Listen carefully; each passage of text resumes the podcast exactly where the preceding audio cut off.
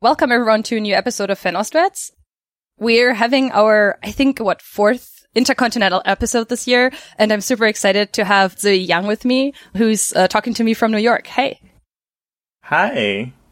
You're a reporter from China, um, currently uh, working with Rest of World, um, and you write about LGBTQ issues, immigration, and tech.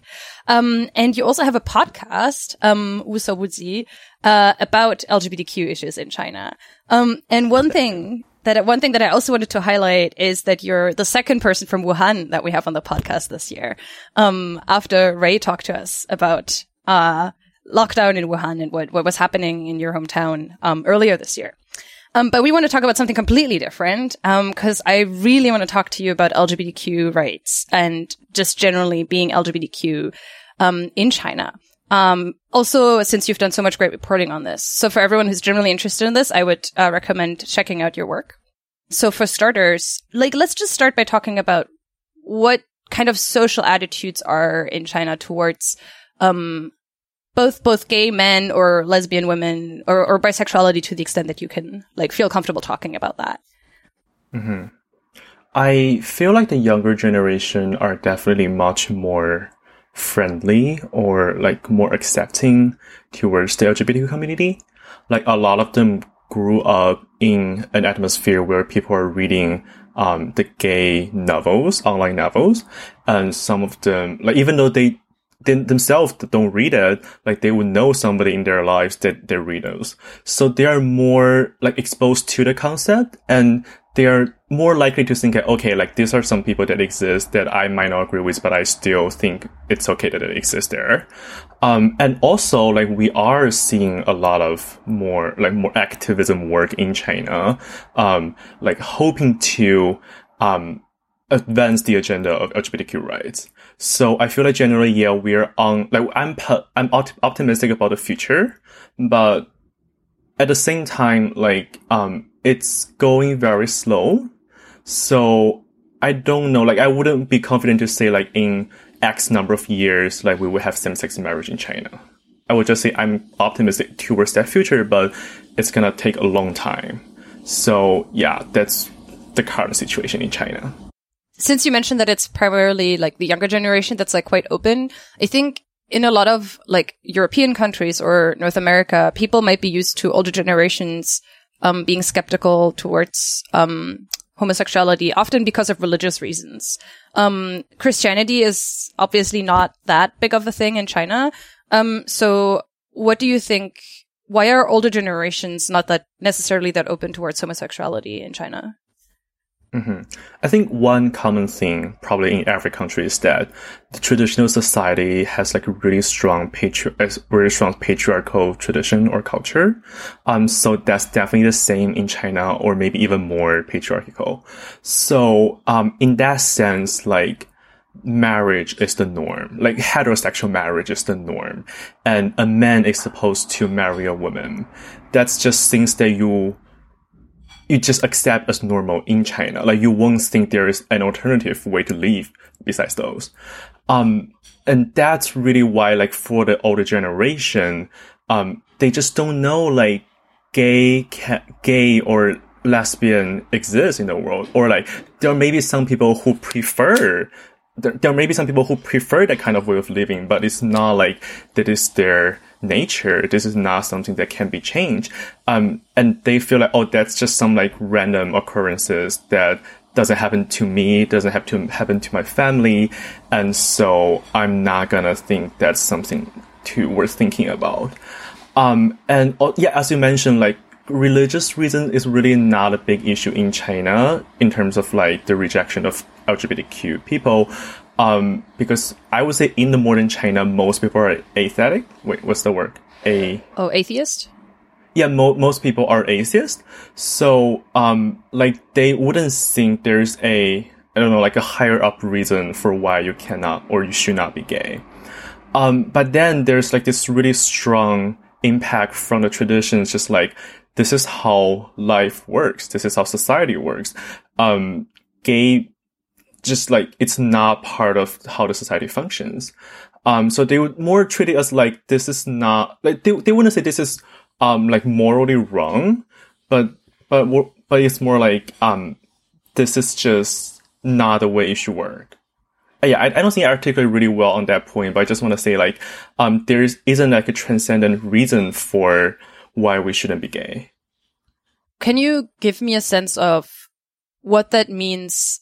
For example, if you're maybe in your early 20s now or like in your late teens in China and you're gay, um, and what, what does it mean for someone who, for example, like who grows up in the country now gay? Like, what does it mean for the relationship with their parents, for the relationship with, for example, like teachers or professors in university?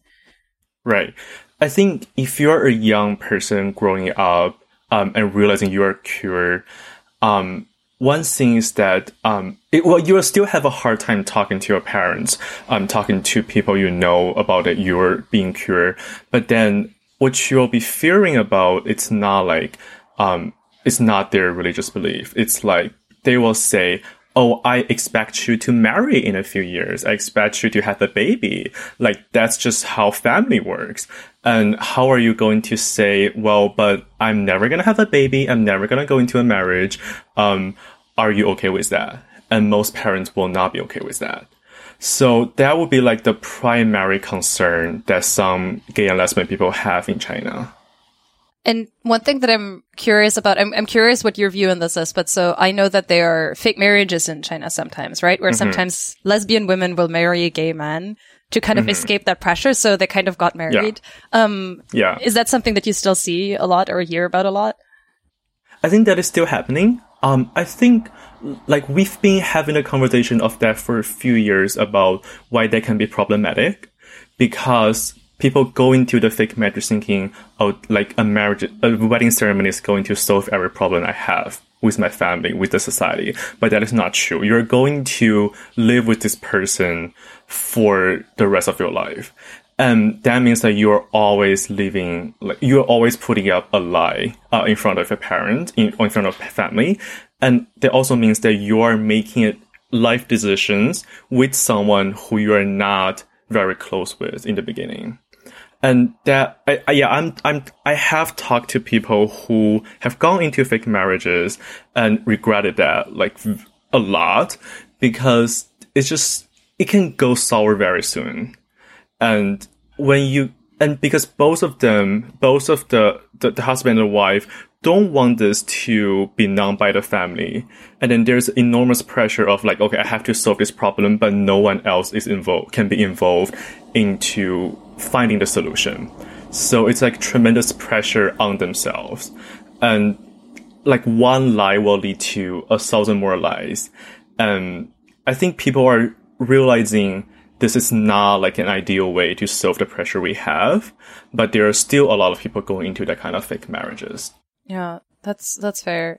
Um, I also I, I wrote a piece about this a while back, and I noticed that almost everyone I spoke to was like older, and people in their early 20s mm-hmm. would often be much more skeptical and be like, "This is not a right. thing I want to do."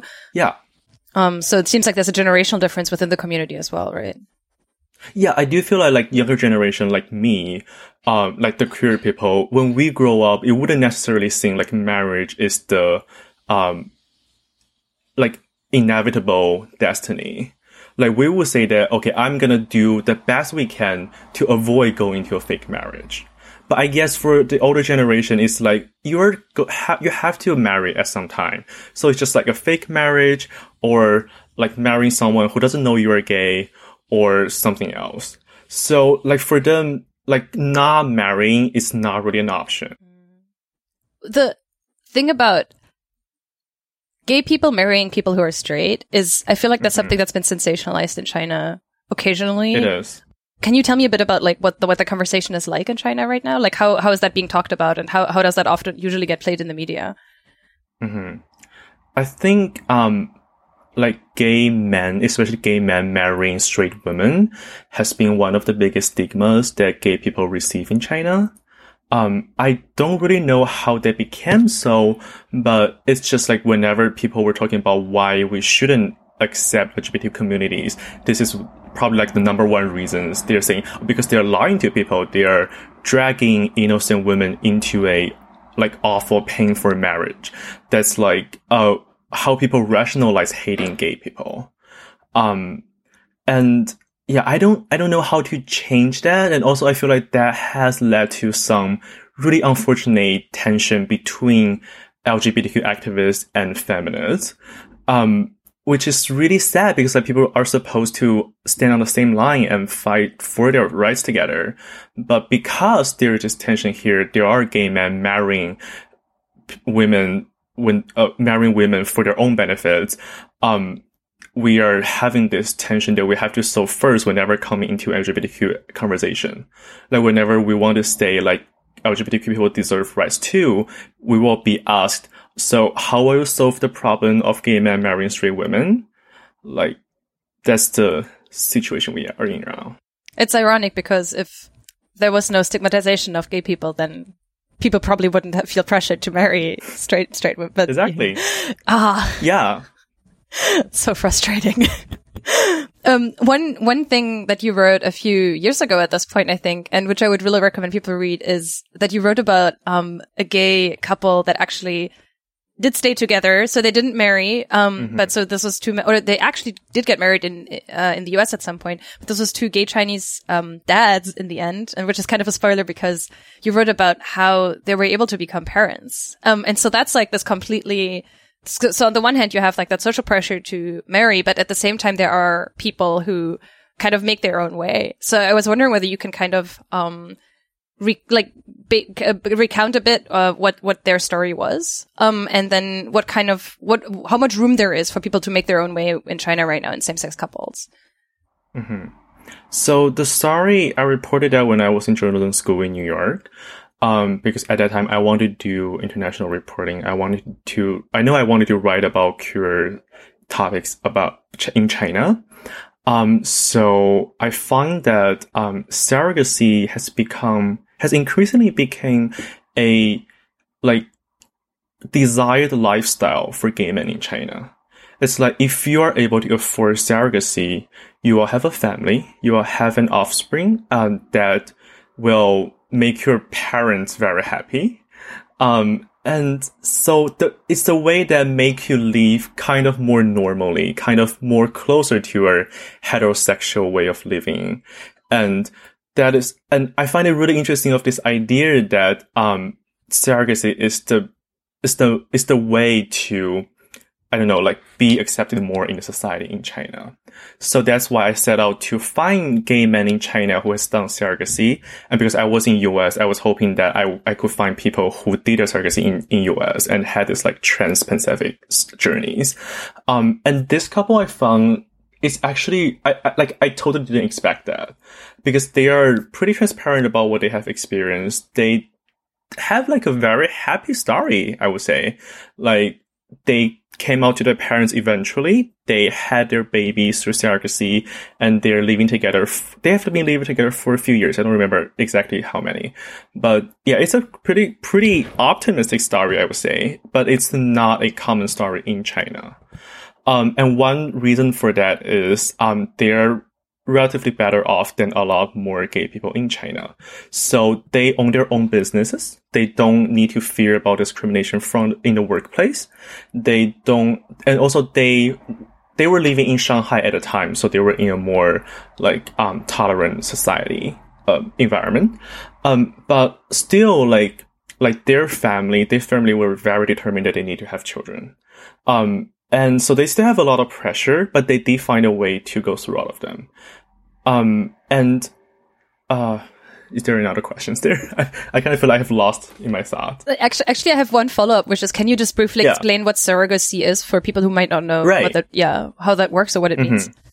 Mm-hmm. So surrogacy basically means that you are like you are having another woman to bear your child, um, and the way we do that is through IVF. So basically, you are um, I don't know how this what's the medical terms in there, but you are creating a baby out of maybe your own sperm or uh, ovary, but then with some another donated by a volunteer or maybe sometimes compensated compensated volunteers. Um, and then you're finding a third woman to bear the baby and complete the pregnancy process.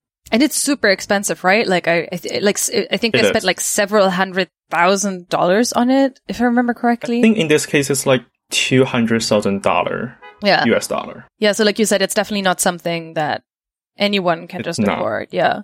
Is, is this, wh- why did they come to the US for that? Is this something they could have done in China?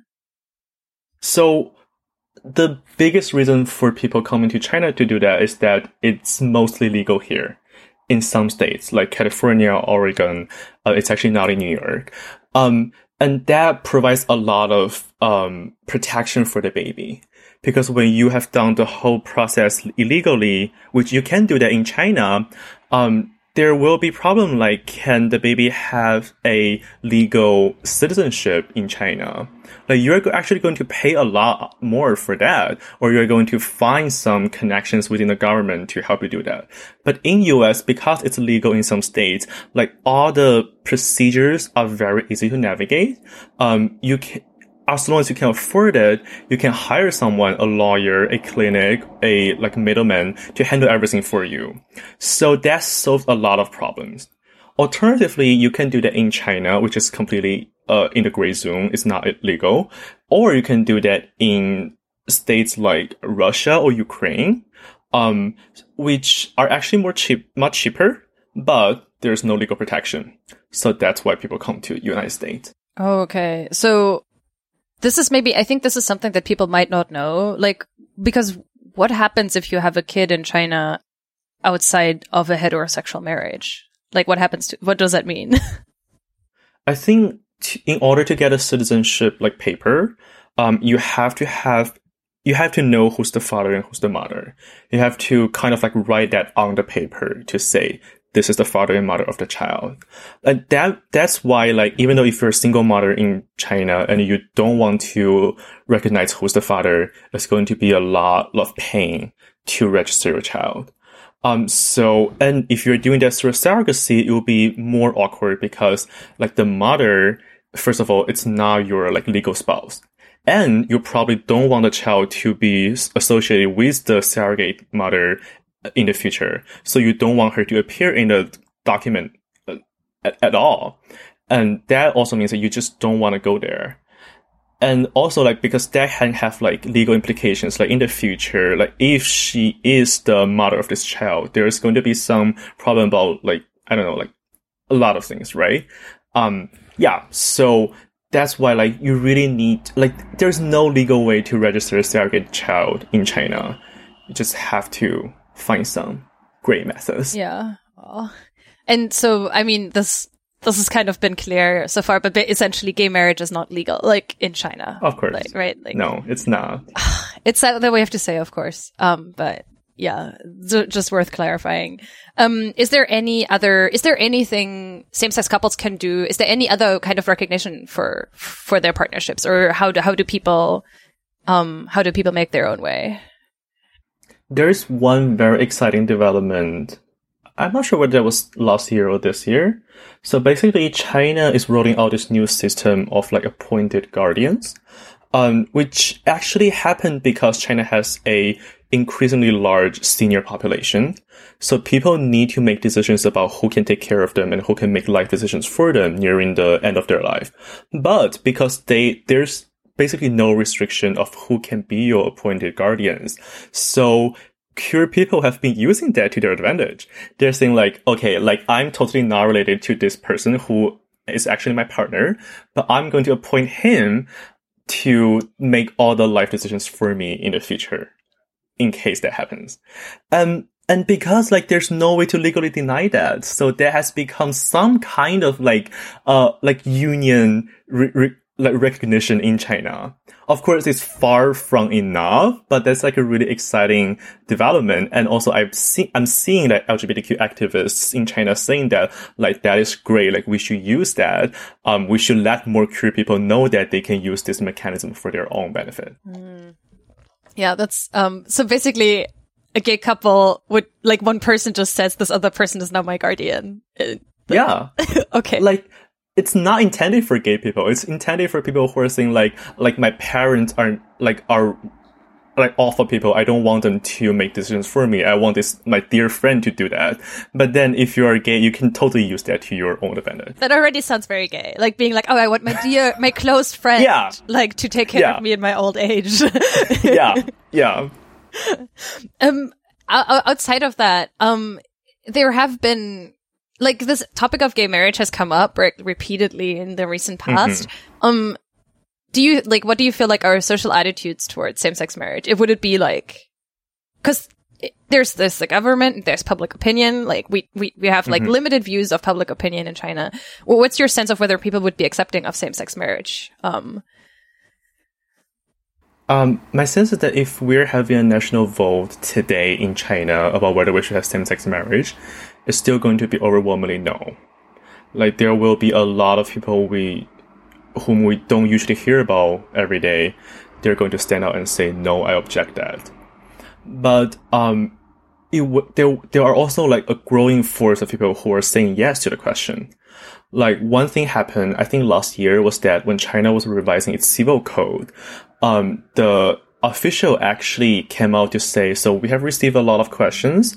and some of them were regarding like, um, unlawful relationships. Some of them were regarding same-sex marriages. Like they did not say their attitude towards that. And I would say like, they, if you actually ask the question, they would say, no, we won't have same-sex marriage anytime soon. But just the simple fact that they're, they're recognizing their questions about that is actually seen as like a huge step in China. Mm. Because of course, like Chinese government is pretty obscure in almost everything. So the fact that their spokesperson is coming out to say, yeah, we have this question. I'm not going to tell you why or how I'm going to respond to that, but there's this question. It's already a big thing. Mm. And that's like, people read it as a sign that we'll have a more open conversation in the future. Maybe not very soon, but maybe next year they will come out to recognize that again and they might give their feedback, even though a negative feedback towards that. But gradually we can work through and get a more positive feedback from the government. Mm. We did an episode about, uh, gay rights in, in Taiwan a, a, while back. That, that was actually in German, but Taiwan has legalized same-sex marriage. Right. Um, how was that perceived in China? Like, how did the gay community feel about that? Um, I I would say there were a lot of weird feelings within the Chinese gay communities. And the reason for that is, first of all, of course, they want same-sex marriage in China. So to see that it has happened in Taiwan, um, is a big confidence boost. Like, yeah, maybe they will come to China one day. Like, this is the first, um, Asian, um, nation to recognize that. So, like, we have a foreseeable future. But then there's also like the nation nationalistic sentiment, like Taiwan should be part of China, um, which is which makes everything really weird. Like, should we recognize Taiwan's decision, like, or should we say that Taiwan is still a province of China, which is what a lot of Chinese people believe, right? Um, yeah, and then because like some of them, even though they're gay, they are pretty pro China. They're pretty pro government, so they will side with the government in terms of the discourse in the discourse about Taiwan. But then this is something where they feel like actually I disagree with my government this time. I believe that should also be legal in China. Um, but I also need to object everything the government Taiwanese government says. Um, so it's a really weird tension. that sounds like a real mess, to be honest. Yeah.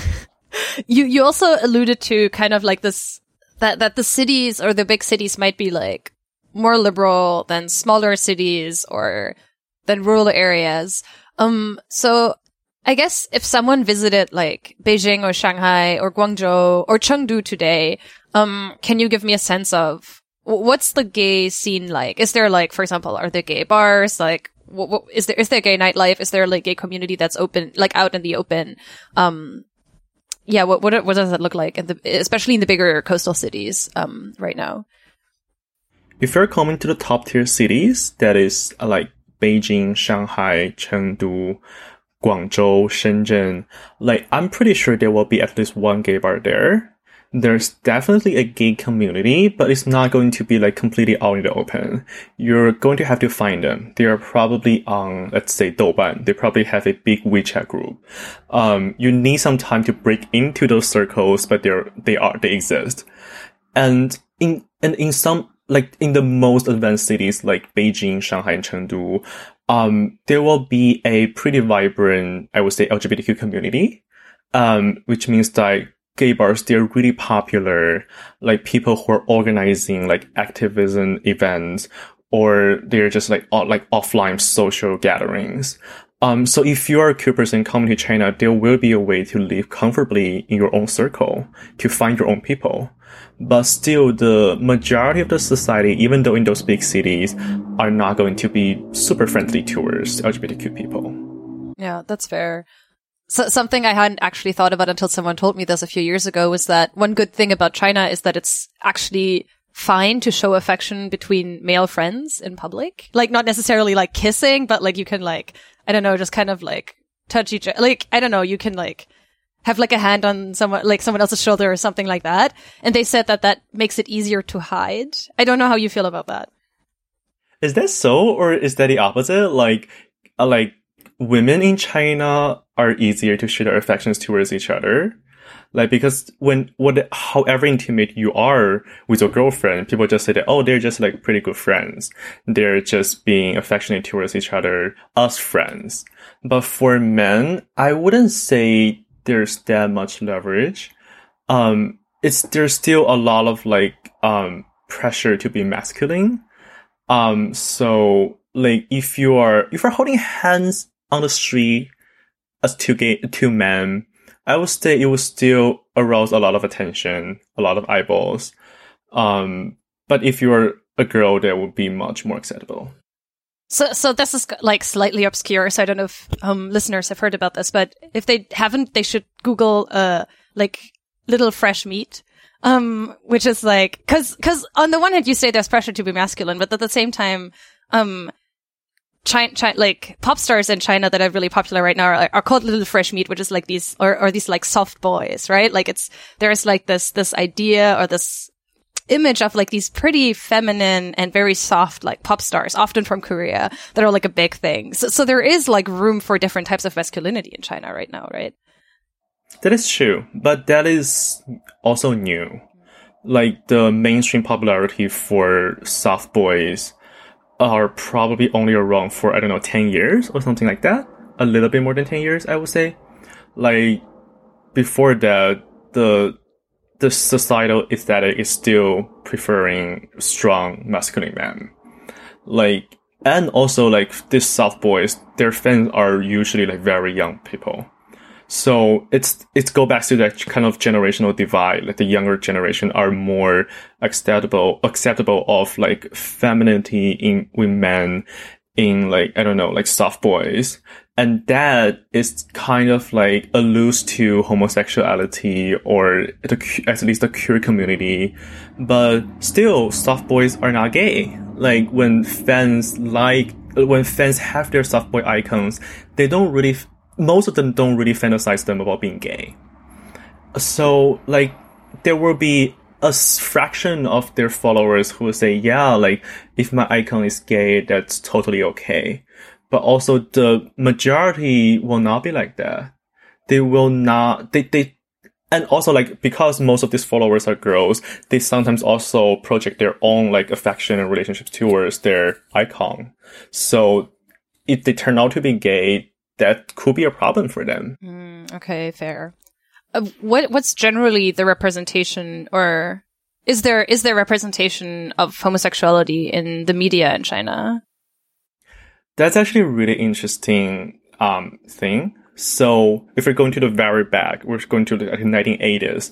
There actually are were more artistic movies about homosexual stories, um, and some of them were really successful. What should people watch if they are curious about what that looked like at the time?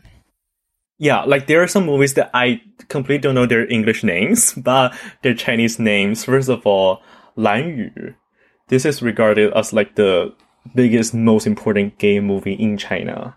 And then Ba Wang Bie Ji, um, which has received like critical acclaims around the world. Um, the director is, is currently one of the most significant directors in China and the story is like very queer, but you will not be able to see those kind of movies these days. Mm. That's like if you're going too far back. And then another interesting trend is that I would say in the t- 2000s, maybe near 20, 2010s, um, we are having this culture of danmei, which is basically gay novels, sometimes eroticas online, in online forums.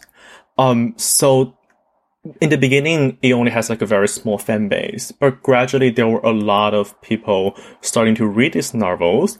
And even though most of them are straight, uh, most of them straight girls actually, they like this kind of novels. They promote this kind of culture and it has become really mainstream.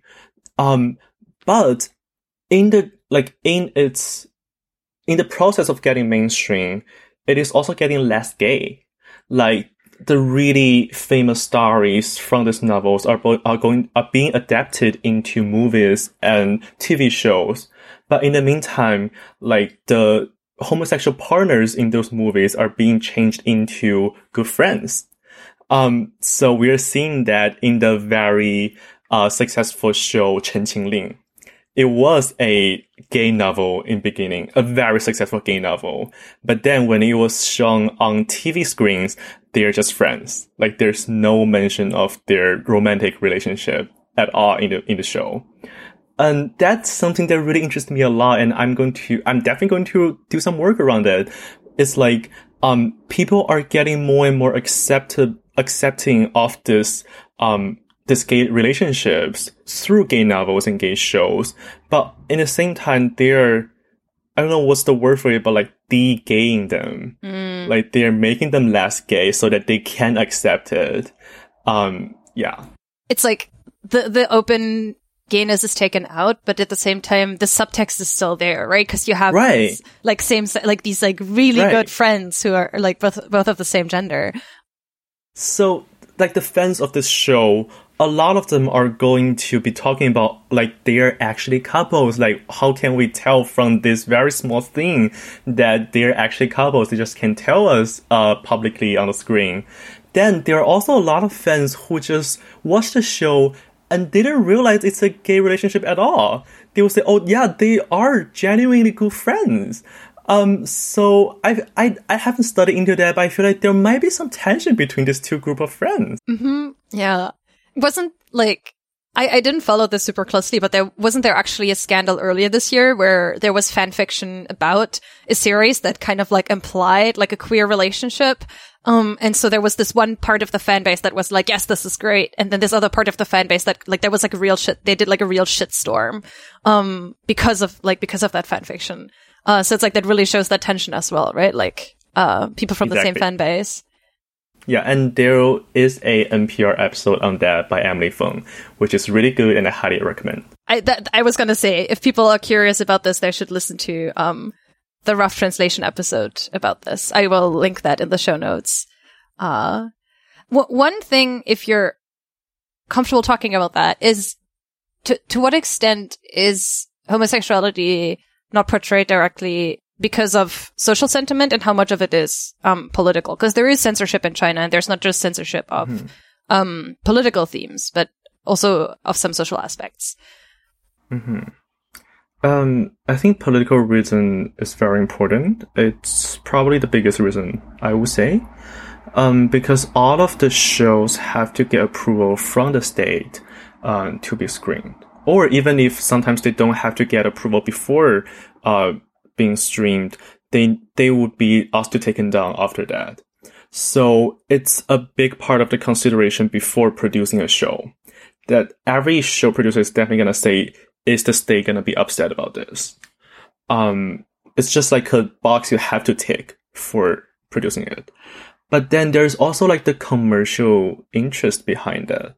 Like, queer people are still not a mainstream like they're not the mainstream audience, they're not the mainstream consumers. Um, if I produce a show that is like very clearly gay, um, are people going to buy that? Mm. A lot of the fans, they might be okay with a show that is like, um, obscure about a relationship. But then if we do, um, tell them upfront, this is a gay couple, they might be averse about that. Like they might feel like, uh, maybe I should not watch this show. So I, I would, and because like in China right now, most of the popular shows are produced by those big production companies and the internet the tech giants. Um, so they will definitely consider that like, um, if I make this, first of all, does, will E be okay with the government? And then will be okay with my fan base, my users. right? Why would the government care about homosexuality on screen? Mm-hmm. That's a good question. Um, and that's a very big question because, uh, homosexuality itself is not really like a like an illegal thing, right? But it's a sensitive thing. Um, and a lot of that is because it relates to the LGBTQ activism. And overall, generally speaking, Chinese government doesn't like activism.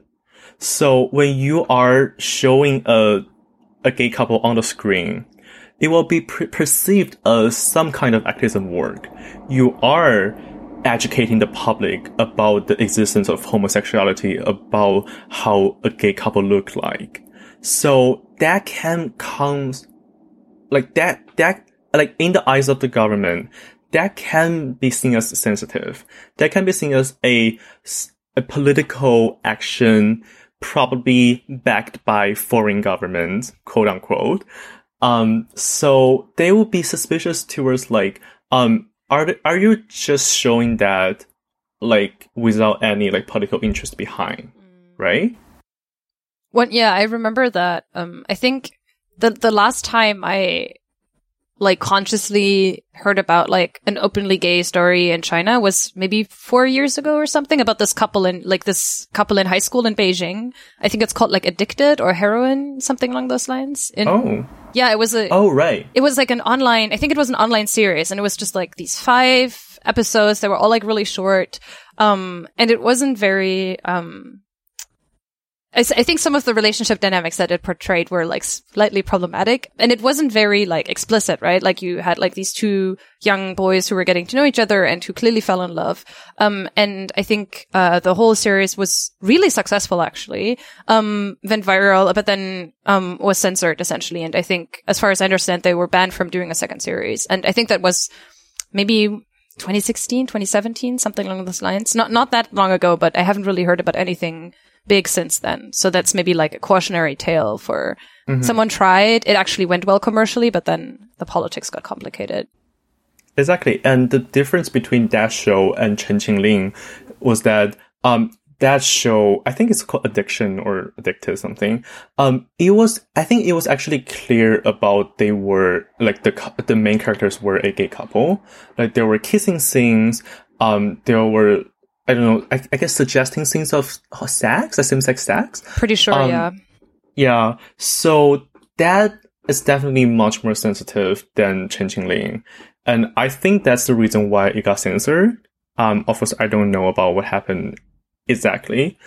But yeah, I feel like it's, like you said, it's a cautionary tale when, um, when the, in the future, a production company is thinking of adapting a gay novel into the mainstream, for the mainstream audience, they'll think that like if I am being explicit about a relationship, I'm going to get censored. Mm, yeah. But you also, I mean, you mentioned this earlier as well that there's like, there's pop culture about homosexuality seeping into China from like all cor- like from kind of like everywhere. Um, so where else other than fan fiction might people get gay content in China?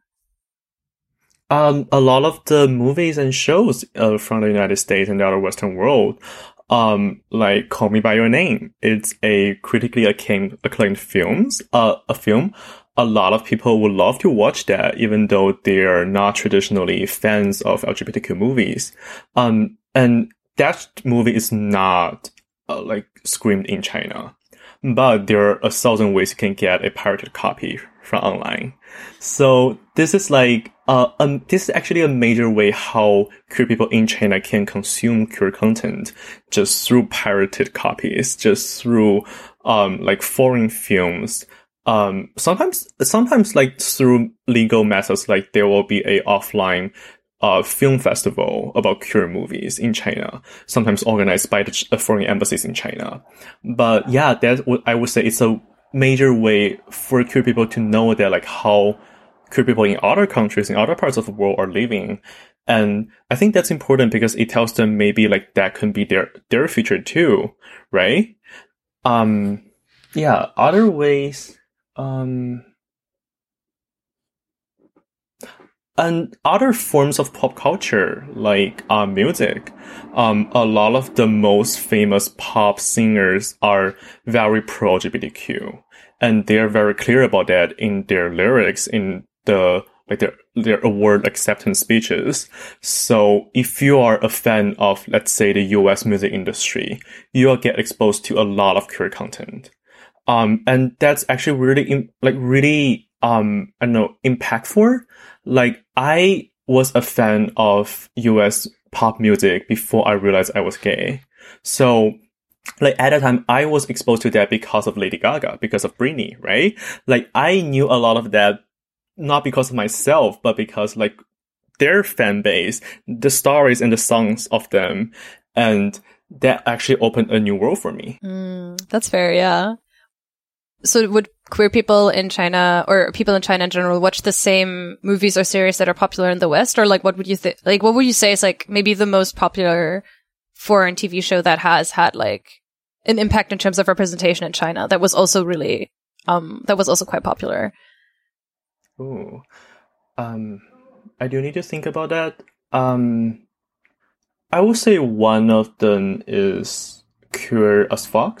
Mm, yeah. So classic. yeah, right. And that's also like the um the main character for that story I wrote. Um, because Queer as Folk was so popular in China, um, they had this like website dedicated to their fans.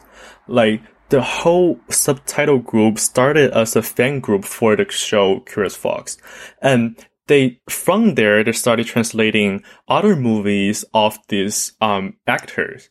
And from there, they started to translate other LGBTQ movies, not related to as Folk at all, but are just LGBTQ movies. So it just kind of snowballed and and a lot of those fans are probably not gay or not queer. They were just fans of the show and that really like grow a community in China, like just because of this show. Yeah, so that's also maybe like that's a story from yours that we should definitely link as well because you wrote about the subtitle group and it also means so it's like all these volunteers who are putting subtitles on queer content. Um, and it also means that you don't need to speak English to be able to access that, right? Because there's versions with Chinese subtitles available, um, which probably makes a big difference. Um, I think one thing that we've, uh, this is maybe a, like, I, I, think helping people explain what it's like to be gay in China is already like quite this like big blob of, it's complicated. Um, one, one part of the community that we haven't really talked about, um, are trans people. So I was wondering whether, um, you can maybe give like some sense of what the conversation about being trans in China is like right now, e- either in society more broadly or in the community specifically. Mm-hmm. So, first of all, generally speaking, I would say Chinese people are not having enough conversations about trans people. Um, I left China in 2018. Before that, I knew very little about trans people. I, to be honest, I didn't really care that much because like it was, it wasn't something that was talked about in the news, on the social media. It's just not, it's, it doesn't exist. So I got exposed to trans issues and trans activism here in the United States.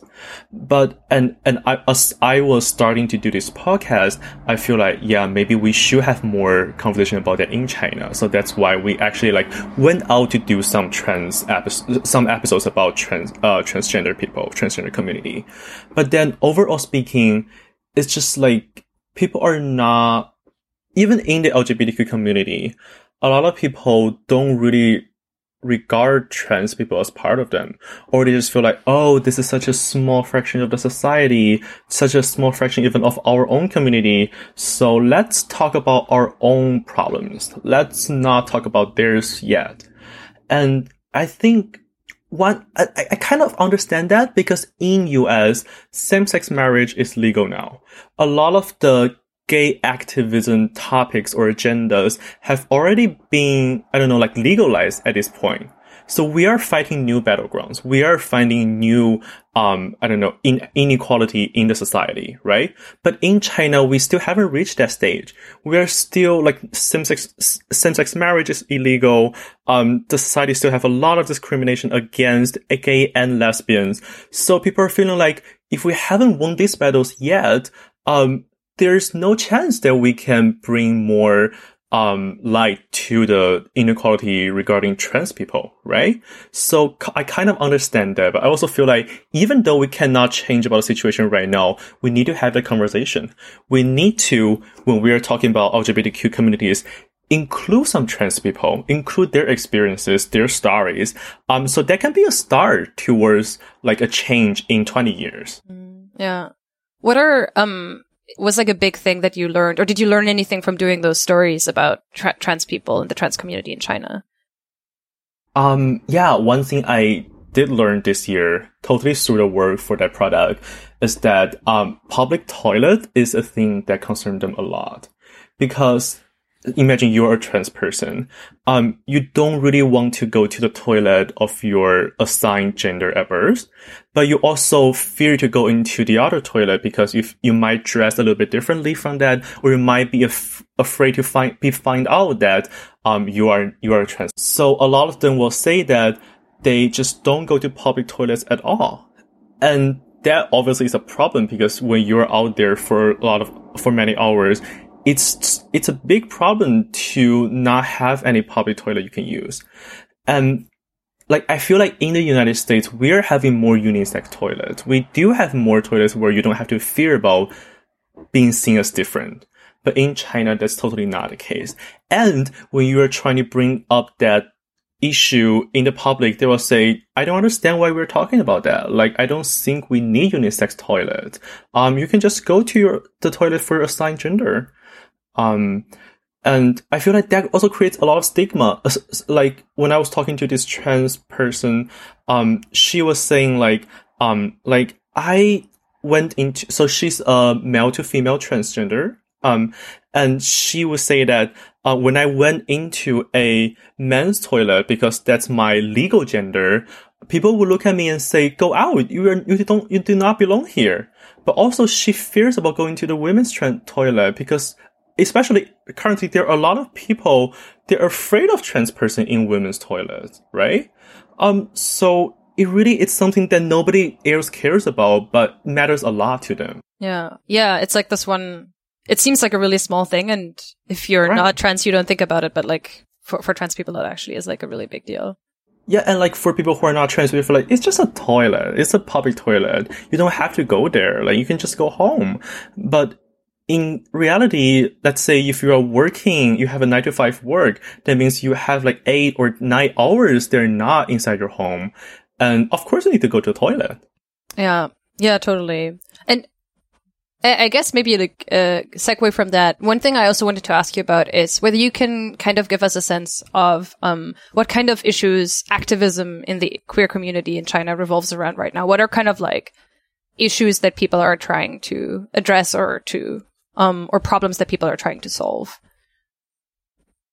Mm, um, there are a few things. Um, I think one of them is uh, workplace discrimination, um, because there is no law saying that when you're hiring, you cannot discriminate based on someone's sexual orientation or sexual identity. So, um, people are there are actually like active lawsuits about that. Like people are suing their employers because they fired them upon knowing they were LGBTQ. Because yeah, that's maybe worth knowing that this applies. I think there are cases both for people who are fired for being trans and people who are fired for being gay. Is that yeah correct? Yeah, yeah, I think that's true. And um, also related to that is that like um, why the reason why people are fighting those is because workplace discrimination is perceived as a bad thing in China, right? Like when you're saying, "Oh, I'm discriminated in my in the hiring process because I'm gay," people kind of relate to that. People kind of relate to, "Yeah, I don't think that should be a problem," and that's a that's kind of a leverage they can use to get a little bit more rights for themselves. So when they're going to court and say, and if they can prove that this employer decided to f- uh, decided to fire me just because I'm gay, the judge is going to be like, okay, that is kind of wrong. So there is a chance that you can win that case. And that's also one thing that we should know, that I think we should know about the activism in China is that we can't spend our energy on unwinnable battles. we have to focus on things that like we might see change in the near future. So workplace discrimination is, is one of that. And then conversion therapy is another. Because conversion therapy, especially for under 18 people, uh, teenagers, um, the general society would say it's wrong. So this is something that we can actually get more approval from the non-LGBT community. And this is something we can, we, it's more likely to get a government to say, yeah, conversion therapies should not exist, right? Um, that, that's another thing. Um, and then there are some, I, I would say more general activism work, um, about, um, advocating for same-sex marriage, about, um, less censorship on social media and on, let's say, like cinema production. Um, yeah, but that's, I guess it's more similar to what's happening not in China. Mm, yeah. Yeah. I think one thing that's interesting about the, um, the litigation is that because we, I mean, we talked earlier about like how political activism can be perceived as sensitive, but the thing about litigation is that it, it's a useful way of framing activism slightly differently, right? Like it's a way of advocating for LGBTQ rights that doesn't necessarily come across as political because it necessarily needs to use existing laws and needs to show how queer people are discriminated by the, like, under the legal situation that already exists. Yeah.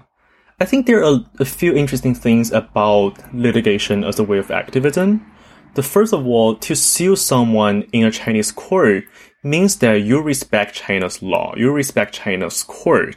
And that is like a big sign of saying I'm not like a like a political dissent, right? I want to fight for my rights within your political system. So that actually makes a lot of things more acceptable in the eyes of the government.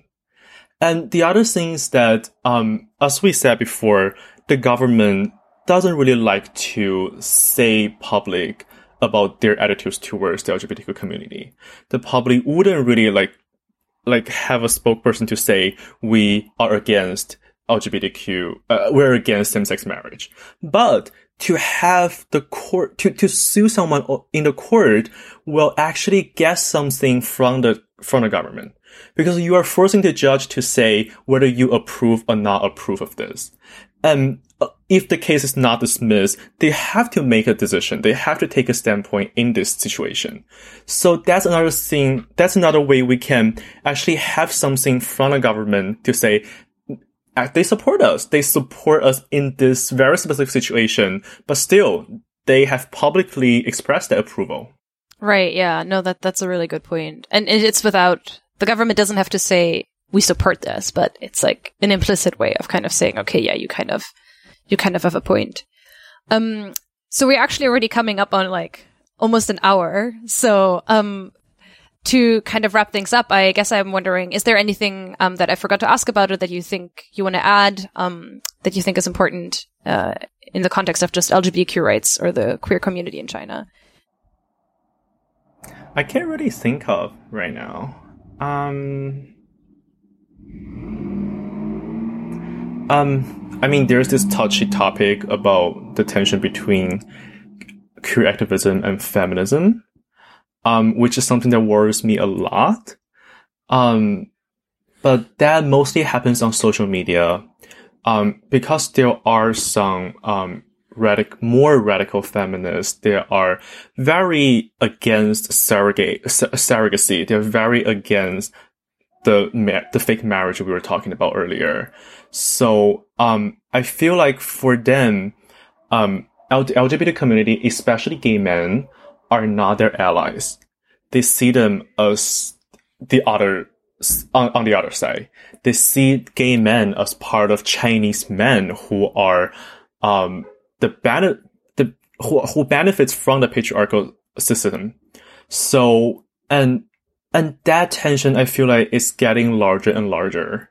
So whenever we talk about any gay topic on social media, let's say Weibo now, um, there will definitely be some people, some feminists under there saying that, but there's this surrogacy problem, but you're exploiting women for your own benefit. How are we going, how can we uh, advocate for gays when you are doing that?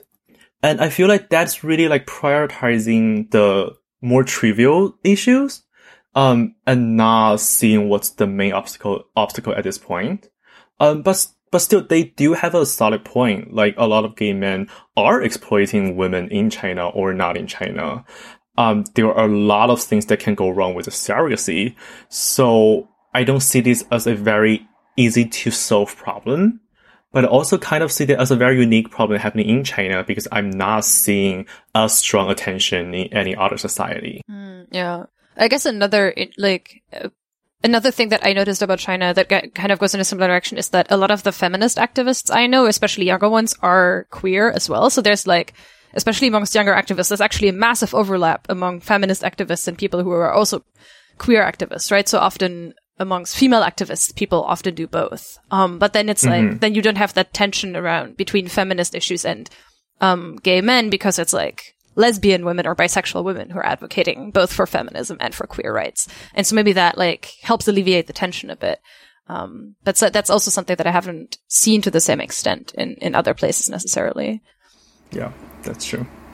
Um, so to wrap up, you were, we were talking about earlier about the impact of pop culture, um, on China. So if people who are listening to this are interested in maybe getting some reverse exposure and are interested in some queer content from China, um, do you have any recommendations for something that they should watch or listen to or read that, that that's available in translation, um, or with subtitles?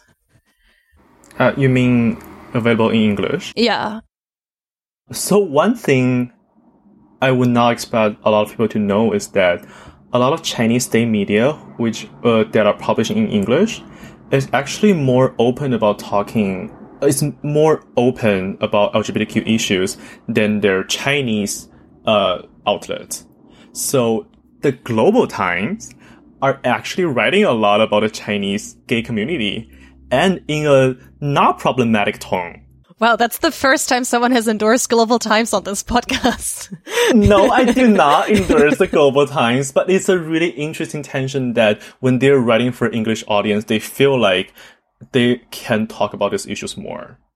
They are still not going to like advocate for the LGBT community, especially on behalf of the government, but you can see more news coverage about that.